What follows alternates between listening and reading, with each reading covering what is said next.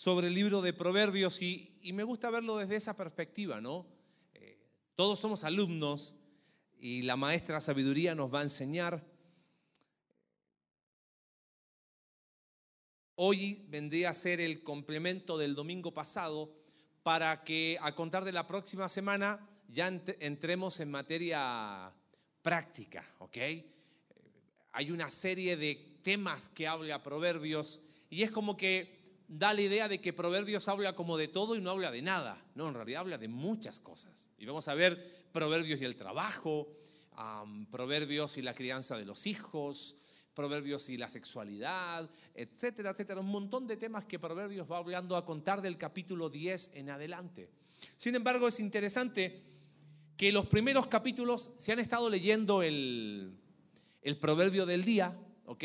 Han podido darse cuenta que los primeros capítulos es como que empieza a dar una serie de discursos, capítulo 1, capítulo 2, 3. Si estuviste en un grupo conexión en la semana, no voy a pedir que levanten la mano los que están en grupo conexión, pero si estuviste en un grupo conexión en la semana, has de saber que lo que hicimos fue tomar algunas porciones del libro de Proverbios y tratar de decir, a ver, qué dice y cómo, cómo interpretarlo y cómo lo aplicamos a nuestra vida. Y eso enriquece muchísimo nuestra vida personal, ¿no?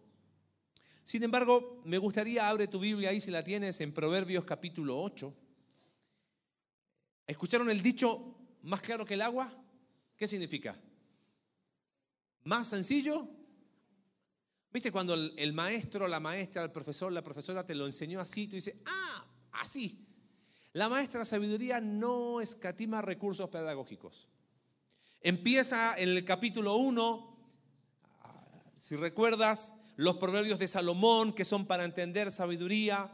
Estudiamos el domingo pasado que el principio de la sabiduría, el lugar donde empieza es el temor de Jehová y cómo esa sabiduría la aplicamos en diversas áreas. ¿Te acuerdas? En la familia, con las amistades y en el mundo. Y, lo, y es, Proverbios es el padre hablándole al hijo, vas a enfrentar la vida. Vamos a hablar de eso, pero el domingo pasado algunas estructuras se nos movieron. Hay padres que tratamos de decidirle todo a los hijos, hay padres que tratan de no hacer nada por sus hijos. Y claro, mientras están ahí en el hogar es una cosa, pero los hijos van a salir. Y por eso eh, el libro de Proverbios ahí Salomón dice, hijo mío, si los pecadores no te, quisieren, te, presionan a pecar, si los pecadores, dice ahí el, el texto, te quisieran engañar, no consientas. Pero llegamos al capítulo 8 y es como que en el capítulo 8 alcanza el clímax de estos primeros nueve capítulos. Y quiero que trates de seguirme. Yo sé que en estos días nuestra mente y corazón ha estado saturado de mucha información y como que cuesta enfocar y bajarnos. Pero trata de seguirme en algo que vamos a tratar de aprender hoy.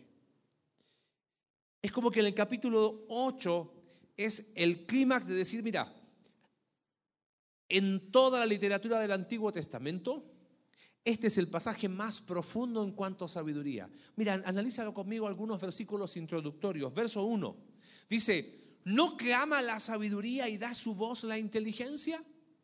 Es raro que empiece con una pregunta negativa, ¿no? ¿No clama? ¿Qué es eso? Eso se llama, es un recurso didáctico, por eso es la maestra sabiduría, ¿no?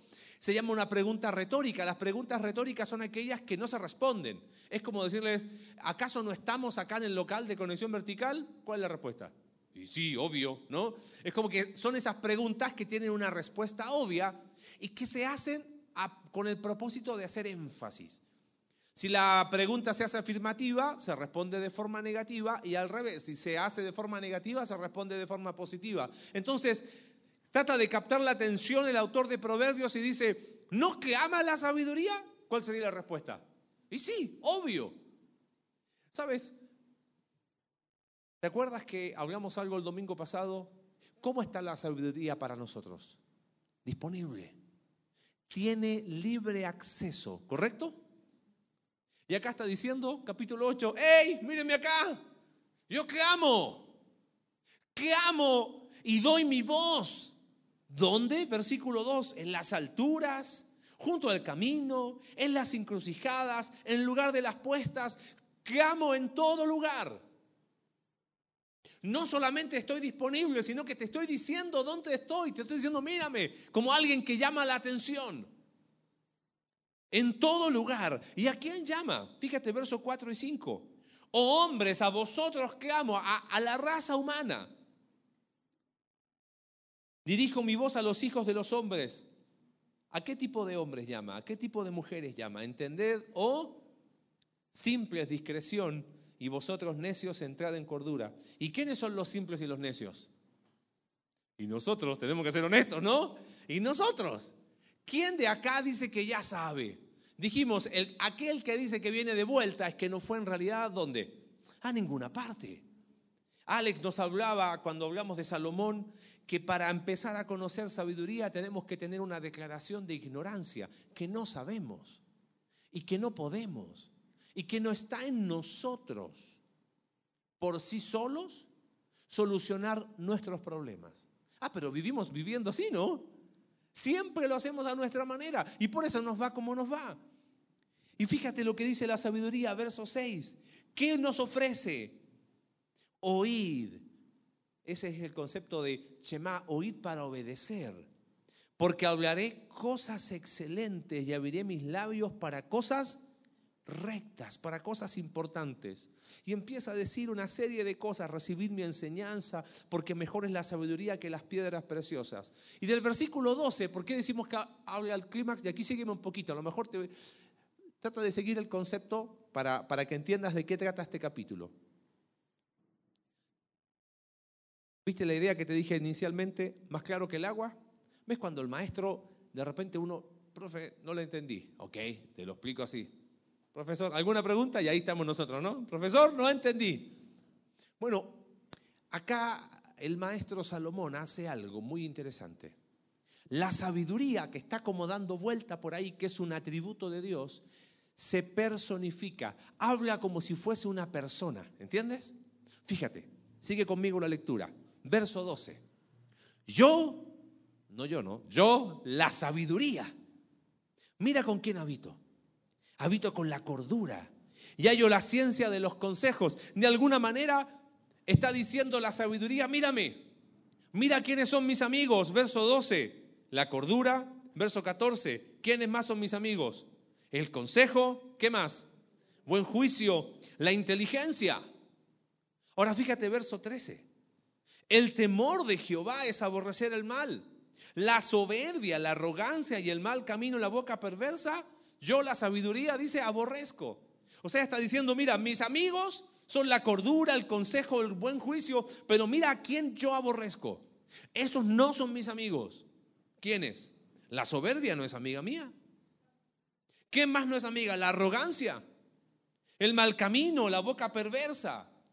Mira, mira, mírame a mí, dice la sabiduría, verso 15. Por mí reinan los reyes y los príncipes determinan justicia. Por mí dominan los príncipes y todos los gobernadores juzgan la tierra. Yo tengo poder y mírame, dice la sabiduría. Verso 17. Yo amo a quién?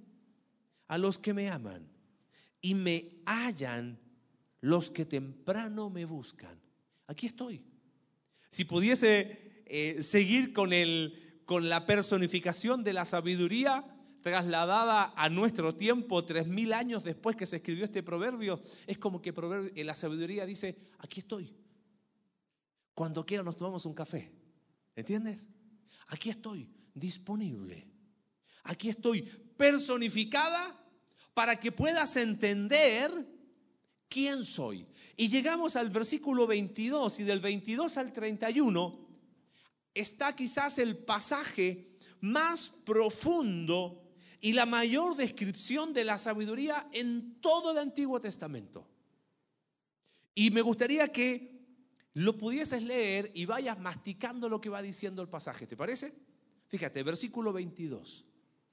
Jehová me poseía en el principio, ya de antiguo, antes de sus obras. Eternamente tuve el principado desde el principio. Antes de la tierra, antes de los abismos fui engendrada. Antes que fuesen las fuentes de las muchas aguas. Antes que los montes fuesen formados. Antes de los collados ya había sido yo engendrada. No había aún hecho la tierra, ni los campos, ni el principio del polvo del mundo. Cuando formaba los cielos, allí estaba yo.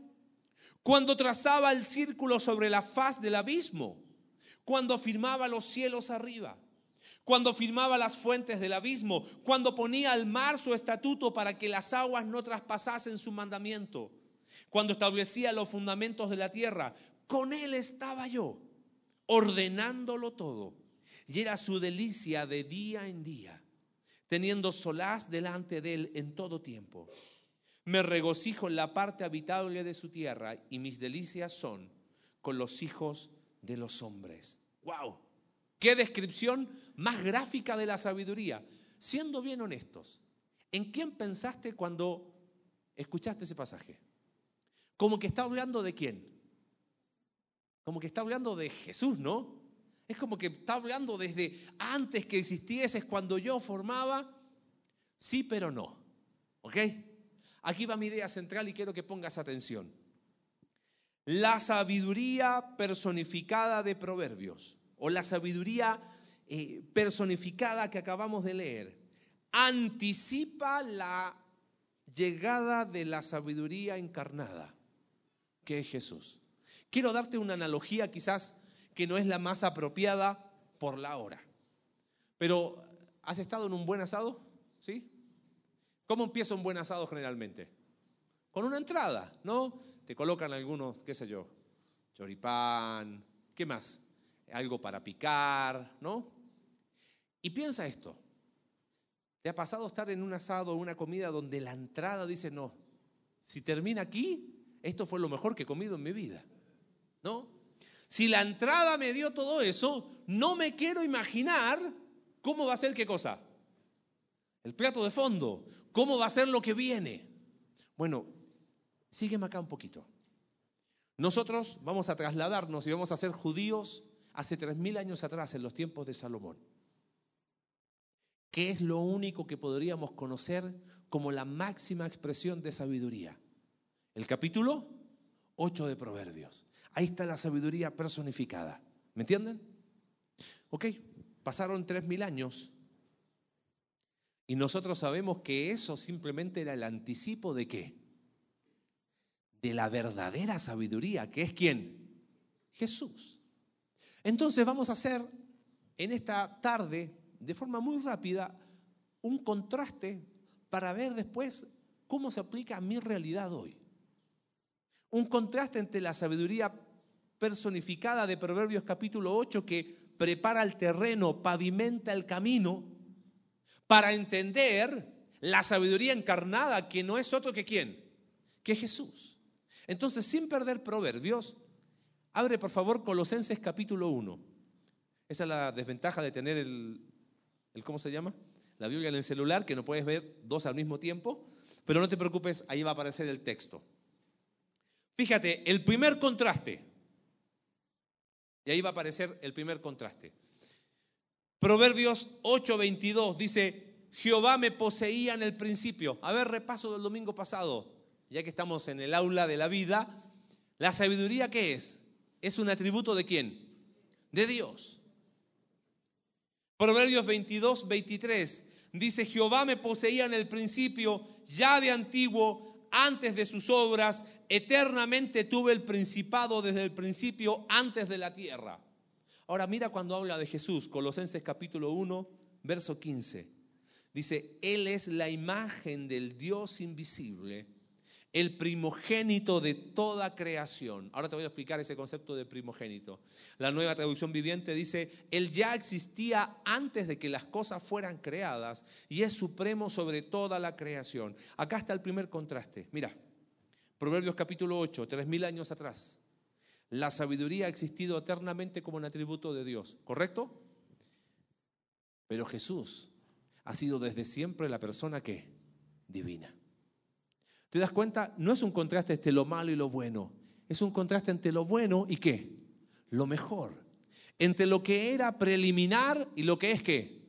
Definitivo.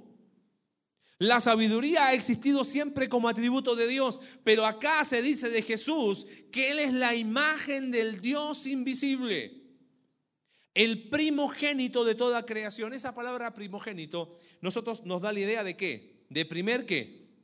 Hijo. No. El concepto de primogénito en realidad mm, transmite la idea de algo que es antes de y que está sobre eso. Por eso te leía la traducción, la nueva traducción viviente. Él ya existía antes de que las cosas fueran creadas y es supremo sobre toda la creación. Leímos en el pasaje de Proverbios que la sabiduría dice, yo estaba allí desde antes. Pero Jesús estuvo desde antes, desde antes, ¿entiendes? Fíjate, segundo contraste. Proverbios capítulo 8, verso 27 y 28. Dice, cuando formaba los cielos, dice la sabiduría, allí estaba yo. Cuando trazaba el círculo sobre la faz del abismo, cuando afirmaba los cielos arriba, cuando afirmaba las fuentes del abismo, cuando estaba formando los cielos, dice la sabiduría personificada, allí estaba yo, dándole orden a la creación. Ahora mira lo que se dice de Jesús, Colosenses 1:16, porque en Él fueron creadas todas las cosas, las que hay en los cielos y las que hay en la tierra, visibles e invisibles, sean tronos, sean dominios, sean principados, sean potestades, todo fue creado por medio de Él y para Él. Vámonos tres mil años atrás. ¿Qué sabíamos? Que la sabiduría le dio orden a la creación. Tres mil años después, sabemos, Jesús hizo la creación. ¿Te das cuenta el contraste? Tercero y último, Proverbios capítulo 8, verso 29. Fíjate, dice, cuando ponía al mar su estatuto, dice la sabiduría, para que las aguas no traspasasen su mandamiento, cuando establecía los fundamentos de la tierra, con él estaba yo ordenándolo todo, dice la sabiduría. La sabiduría, dice, yo puse límites a la creación. Mira qué se dice de Jesús, Colosenses 1:17. Y Él es antes de todas las cosas, y todas las cosas en Él subsisten, y Él es la cabeza del cuerpo, que es la iglesia, que es el principio, el primogénito de entre los muertos, para que en todo tenga la preeminencia. Tercer contraste, la sabiduría puso límites a la creación. Jesús es el soberano sobre toda la creación. Ahora, ¿entiendes a dónde vamos? La sabiduría personificada pavimentó el camino para entender que la verdadera sabiduría, ¿quién es? Es una persona y se llama Jesús. Por eso es el contraste entre algo bueno y algo mejor. Y aquí te quiero abrir el corazón. Y tú me dices quizás, oye Marce, todo muy bien, todo muy lindo. Nunca había visto el contraste entre Proverbios capítulo 8 y Colosenses capítulo 1. Está buenísimo, pero ¿de qué me sirve a mí que estuve con miedo toda la semana por el coronavirus? ¿Correcto? Y es como que, claro, está buenísimo la sabiduría personificada y el clima del libro de Proverbios, pero Jesús es más todavía porque es la sabiduría encarnada. Pero ¿y a mí de qué me sirve? ¿En qué me ayuda siendo práctico? Entender este pasaje. Y no te voy a, no voy a ser eh, hereje y por eso no quisimos hablar específicamente, eh, vamos a tener una predicación hoy, la soberanía de Dios y el coronavirus. No, ¿para qué? Porque no es tema nuestro el coronavirus, es Cristo. Él nos convoca, Él nos reunió y de Él vamos a hablar. Pero vamos a ver cómo su verdad y que Él sea su sabiduría, la sabiduría encarnada, tiene sentido para mí hoy. Yo creo que aquí está la clave. Ahora, síganme otra vez acá.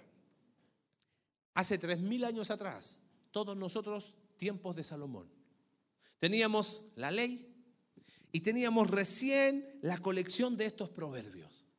Leíamos el capítulo 8 y decíamos, wow, la sabiduría, lo más increíble que puede haber, ¿correcto? Pero nosotros hoy tenemos algo mucho más grande que la sabiduría personificada de Proverbios capítulo 8. ¿A quién tenemos? Jesús, lo vimos en Colosenses capítulo 1. Entonces quiero terminar de leer el capítulo 8 de Proverbios en los últimos cinco versículos, sabiendo que la verdadera sabiduría, la sabiduría encarnada, la, el, como dicen acá, decimos en México, el mero, ¿no? O sea, aquí, acá está la, sabiduría de Salomón, pero uno más grande que Salomón está acá. Acá está el libro de Proverbios lleno de, a ver, repaso del domingo pasado, ¿de principios o de promesas? De principios para la vida. Pero hay algo más grande aún que el libro de Proverbios. No podemos leer el libro de Proverbios separado de quién? De Jesús. Entonces, sabiendo eso, escucha estos versículos. Verso 32 de Proverbios capítulo 8. Ahora pues, hijos, oídme, dice la sabiduría. Nosotros sabemos quién es la verdadera sabiduría, ¿entiendes? Y bienaventurados los que guardan mis caminos, atiendan el consejo, sean sabios y no lo... ¿Quién es el verdadero consejo? ¿Y quién es la verdadera sabiduría? Jesús. Jesús está diciendo, atiende el consejo, ese sabio, y no me menosprecies. Bienaventurado el hombre que me escucha, velando mis puertas cada día. Porque el que me halle, dice la sabiduría, Jesús, hallará qué cosa? Y alcanzará el favor de Jehová. ¿Acaso Juan capítulo 17, verso 3 no dice, y esta es la vida eterna, que te conozcan a quién? A ti el único verdadero Dios y a Jesucristo a quien has enviado. Juan capítulo 10, versículo 10. Yo he venido para que tengan qué? Vida. La verdadera vida no se vive practicando el libro de proverbios separado de Jesús. ¿Entiendes? ¿Cómo se llama aplicar el libro de proverbios separado de Jesús? Moralismo religioso. En Estados Unidos unos investigadores le llamaron así, moralismo no, a ver. Moralismo deísta terapéutico, creo que era así el nombre. O sea, separado de Jesús, tomo la Biblia para ser una buena persona, porque yo creo en un Dios, pero no tengo idea cómo es, y como eso me hace sentir bien, es terapéutico. Si yo aplico el libro de Proverbios, separado de Jesús, eso se llama religión, se llama buenas intenciones que no sirven de nada. Puede ser muy terapéutico para calmar nuestras conciencias. Pero la verdadera vida es Jesús. Por eso dice, bienaventurado el que me escucha, porque el que me halla hallará la vida. Y mira qué interesante el 36. Pero el que peca contra mí, dice la sabiduría acá. ¿Defrauda qué? ¿Sabes? La nueva versión internacional dice, quien me rechaza se perjudica a sí mismo. Todos los que me aborrecen aman la muerte. ¿Y acaso Juan 3:36 no dice lo mismo? El que cree en el Hijo tiene vida eterna, pero el que rehúsa creer no verá la vida, sino que la ira de Dios está sobre él. ¿Sabes que sin ser hereje ni mucho menos, yo veo aquí brillando el Evangelio. ¿Te das cuenta o no? El que me haya, dice Jesús, va a hallar la vida. Porque nosotros sabemos la historia completa. Y aquí es donde viene mi pregunta. Dijimos el domingo pasado, no podemos ser alumnos que le decimos a la maestra sabiduría, mejor usted no hable, yo soy el alumno, yo voy a hacer las cosas bien. ¿Te acuerdas que lo hablamos el domingo pasado? Mi pregunta va un pasito más allá. ¿Por qué? ¿Por qué? Teniendo la sabiduría a más clara que el agua. ¿Entiendes? Si pudiésemos, acá está, aquí está la sabiduría, mira. La sabiduría de Proverbios pavimenta el camino para encontrarnos con quién? Con la verdadera sabiduría. ¿Cómo se llama? Jesús. Si está tan a nuestra disposición, tan clarito como el agua, ¿por qué no vivimos de acuerdo a esa sabiduría? ¿Por qué? ¿Nunca te has preguntado por qué? Y quizás tú dices, oye, yo estoy leyendo el proverbio del día. Buenísimo. Pero leer el proverbio del día separado de Jesús no nos sirve. ¿Por qué si está allí, tan cerca, no vivimos de acuerdo a esa sabiduría? Mira, en estos días, y hablando de, contingencia,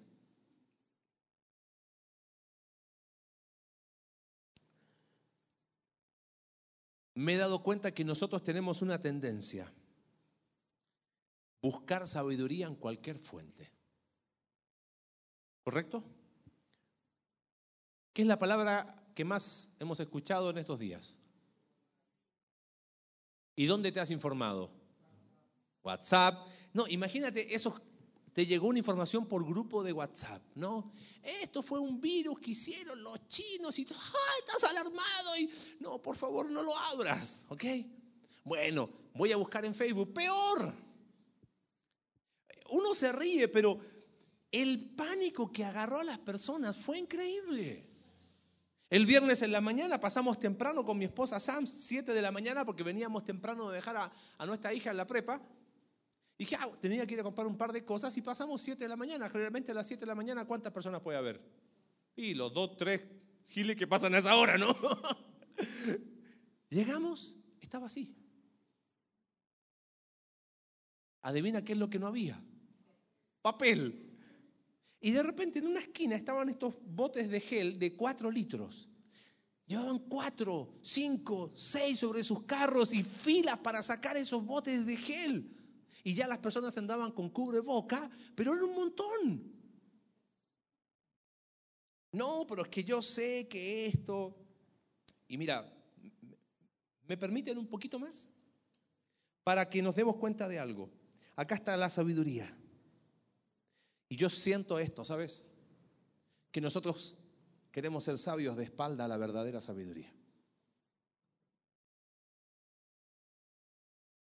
Con Alex hemos tratado de estar monitoreando la información oficial, hemos estado en contacto con las autoridades municipales. Oye, ¿podemos tener servicio el domingo? Por eso le avisamos por el grupo de WhatsApp. Si no te llegó el aviso, inclusive no quisimos publicar nada en Facebook, ¿sabes por qué?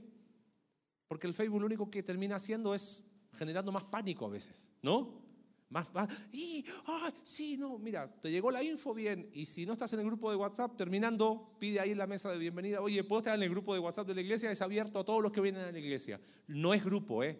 Es simplemente hay uno que administra y ese nomás puede escribir. Así que no te va a llegar nada de buenos días, nada, ningún devocional, nada. Te va a llegar solo la información de la iglesia una o dos veces por semana, ¿ok? Pues ya había algunos como que, no, no quiero más grupos.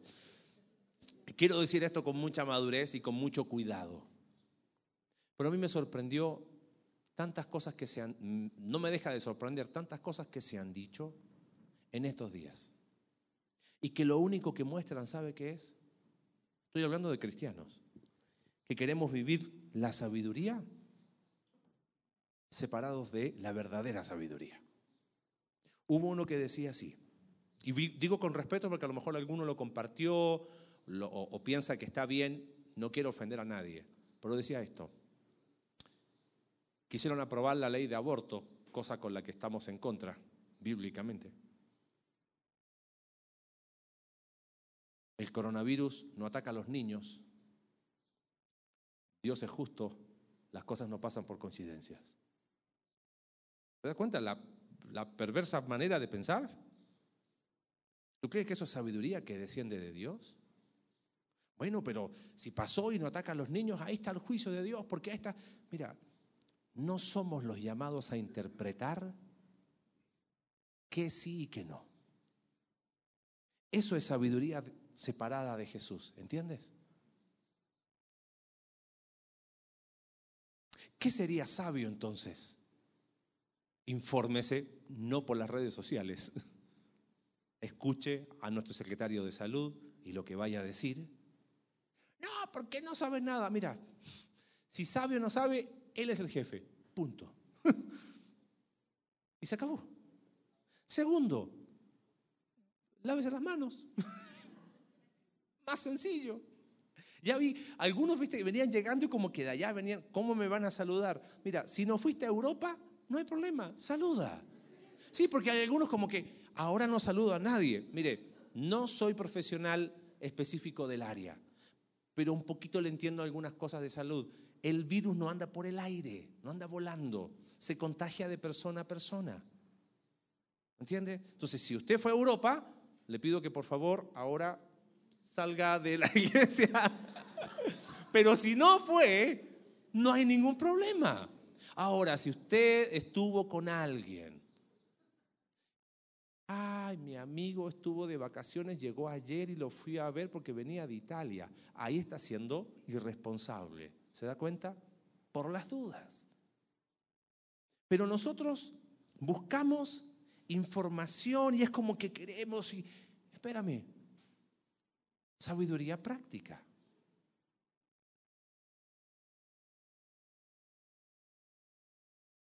Verso 35, otra vez. Porque el que me halla, hallará la vida. ¿Quién ha creído en Jesús como su único Salvador? Jamás queda igual. ¿Quién se ha encontrado con Jesús no sigue viviendo su vida de la misma manera. Porque quien reconoce que Jesús es su Salvador es un reconocimiento de bancarrota espiritual, es un reconocimiento de que he hecho toda mi vida las cosas mal. Por lo tanto, ahora empieza a vivir una vida de acuerdo no a mi sabiduría, sino a la sabiduría de quién? De mi Salvador. Pero ¿sabes qué hemos hecho con nuestro Salvador? Acá está. Oh, buenísimo, Él me salvó. Pero yo hago las cosas así porque a mí me funcionó toda la vida. ¿eh? Yo a mis hijos los creo así porque a mí me funcionó toda la vida así. Ah, yo pienso que esto es así por esto y por esto. Por eso, cuando empecemos el capítulo 10 de Proverbios, la sabiduría empieza a aplicarnos a distintas áreas de la vida. Pa, pa, pa, pa. Pero si lo hacemos separado de Cristo, no sirve. Capítulo 8 es la declaración de que el Evangelio no solamente debe ser creído, tiene que ser vivido. Fíjate, Colosenses capítulo 2, el pasaje que estábamos leyendo, ¿cómo sigue? Después de hablar de Jesús, dice, para que sean consolados sus corazones, unidos en amor, hasta alcanzar todas las riquezas de pleno entendimiento a fin de conocer el misterio de Dios el Padre y de Cristo, en quien están escondidos todos los tesoros de la sabiduría y del conocimiento. Si en Cristo están todos los tesoros de la sabiduría, sigo haciendo la misma pregunta. ¿Por qué no me acerco más a Jesús? ¿Por qué si aquí está la sabiduría, busco sabiduría en cualquier cosa menos en Jesús? ¿Por qué? Yo creo que acá está una probable respuesta. Y con eso vamos cerrando en esta tarde. Juan capítulo 3. Verso 19 dice así, y esta es la condenación, que la luz, refiriéndose a Jesús, vino al mundo. Ahora cambia la palabra luz por sabiduría. Al final Jesús es la sabiduría misma encarnada, ¿no? Y los hombres amaron, ¿qué cosa? Más su propia sabiduría que la sabiduría de Dios. ¿Por qué? Porque sus obras eran malas. Porque todo aquel que hace lo malo aborrece la luz y no viene a la luz para que sus obras no sean reprendidas, no sean expuestas, no sean descubiertas. Pero el que practica la verdad viene a la luz para que sea manifiesto que sus obras son hechas en Dios.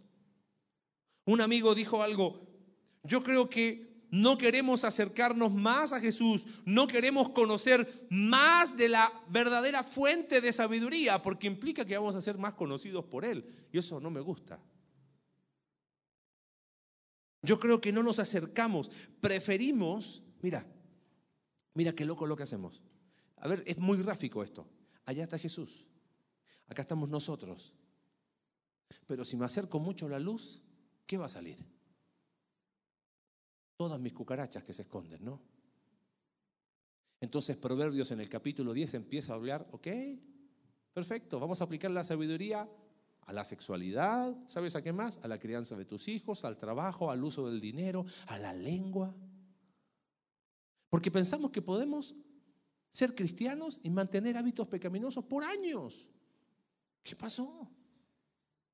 Entonces, allá está la verdadera sabiduría, aquí estoy yo. Mm, voy a reemplazar esa comunión directa con servicio en el medio. Voy a hacer muchas cosas para Dios. No sirve. Ya sé con qué lo voy a reemplazar. Voy a reemplazarlo con mucho conocimiento y estudio. Me voy a leer no solamente el capítulo del día de Proverbios, voy a leer todo Proverbios todos los días. ¿Ok? Separado de Jesús. Yo creo que por eso no nos acercamos a la luz. Porque no queremos que ciertas habitaciones de nuestra vida sean expuestas. Es interesante el verso 36. El que peca contra mí, en realidad dice, más que pecar contra mí, es contra sí mismo.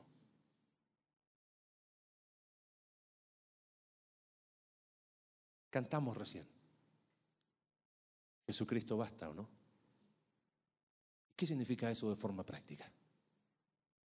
¿Qué significa cantar Jesucristo basta? Me es suficiente. ¿Podemos pararnos aquí y decir, gracias porque el libro de Proverbios me pavimentó el camino para conocer la verdadera sabiduría? Me parece que Jesús no se equivocó cuando dijo, separados de mí nada podéis hacer.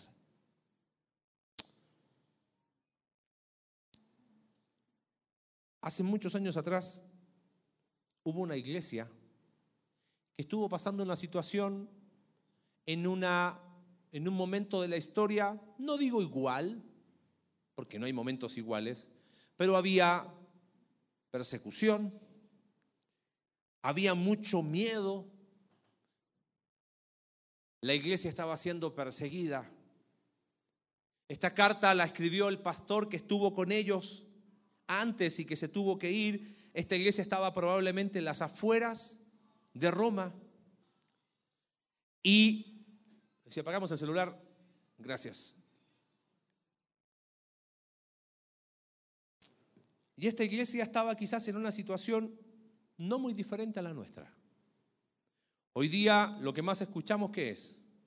Miedo, ¿qué más? Temor. Los padres están en pánico porque van a tener un mes a sus hijos en casa, ¿no? No saben qué van a hacer. Y es como que, tengo un paréntesis, el otro día estaba leyendo de un psiquiatra que decía que muchas de las crisis de ansiedad tan comunes hoy es porque tenemos un acceso a la información demasiado grande. No podemos procesar en nuestra mente todo lo que podemos tener de acceso. Entonces, ¿sabes qué? Entramos en pánico. Porque cualquier cosa que nos dicen, ¿qué es lo primero que hacemos? Lo googleamos, ¿no? Entonces, imagínate cómo ese es nuestro ambiente. Esta iglesia eran creyentes que tenían una extracción judía. Eran judíos que se habían convertido en cristianos. Pero claro, empezaron a ser perseguidos. Su trabajo, se quedaron sin trabajo. La economía estaba muy mal, sí, como está ahora. No eran muy diferentes las circunstancias. ¿Y sabe qué sucedió? Ese grupo de creyentes empezó a buscar sabiduría en otro lugar. Dijeron, está bien con Jesús, no lo rechazamos, pero, pero creo que no es suficiente. ¿eh? Y dijeron, vamos a volver a nuestro judaísmo. Entonces el autor del libro de Hebreos les escribe así, dice así, Dios, habiendo hablado de muchas maneras, muchas veces, en otro tiempo a los padres por los profetas, en este postrero día, nos ha hablado definitivamente por el Hijo. Mucha sabiduría hay, sí. Aún proverbios pavimenta, pero hoy ha hablado por Cristo.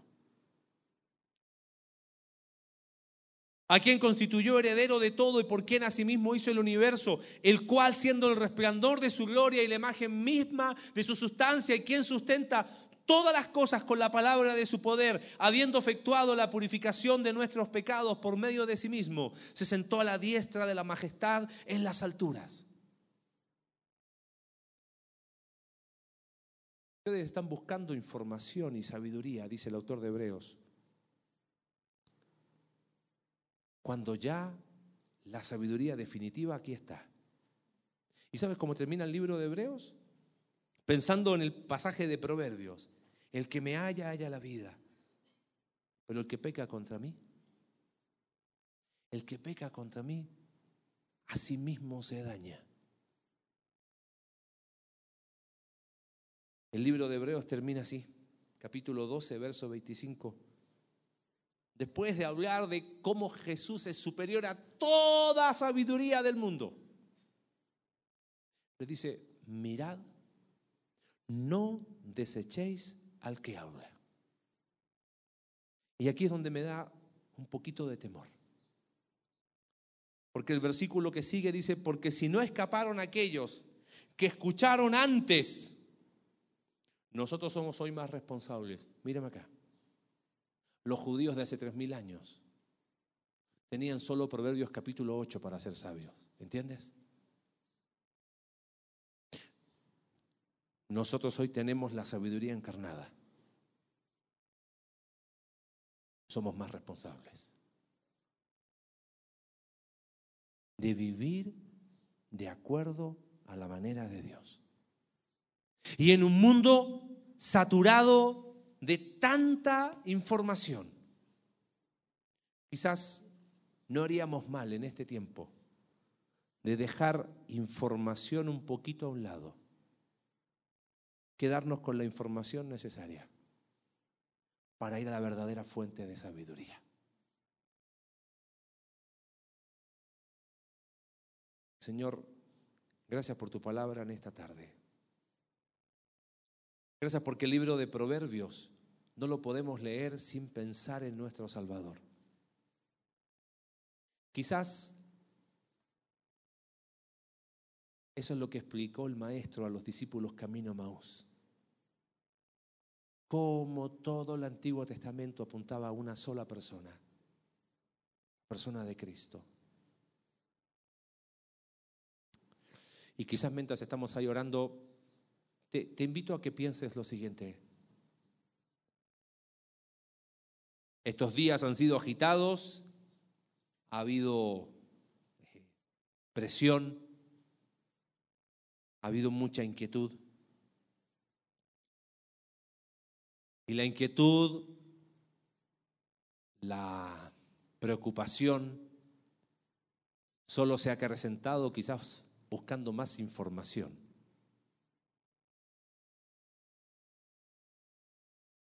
La sabiduría encarnada hace una invitación en esta tarde. Dice, venid a mí todos los que estáis trabajados y cargados. Venid a mí. Y yo os haré descansar. Llevad mi yugo sobre vosotros y aprended de mí, que soy manso y humilde de corazón, y hallaréis descanso para vuestras almas. En medio de un mundo que se desvive por información. No despreciemos algo mucho mayor que la información, la sabiduría misma en Cristo. Señor, gracias porque en Cristo no solamente encontramos salvación, perdón, gracia, encontramos sabiduría, plena disposición. Perdónanos, Señor, porque Queremos vivir sabiamente, pero separados de ti. Queremos vivir sabiamente, pero a metros de ti. Y no nos acercamos porque nos molesta la luz. Señor, perdónanos. Y te pedimos que en este tiempo sea un buen tiempo para estar cada día más cerca de ti. Oramos en el nombre de Jesús. Amén.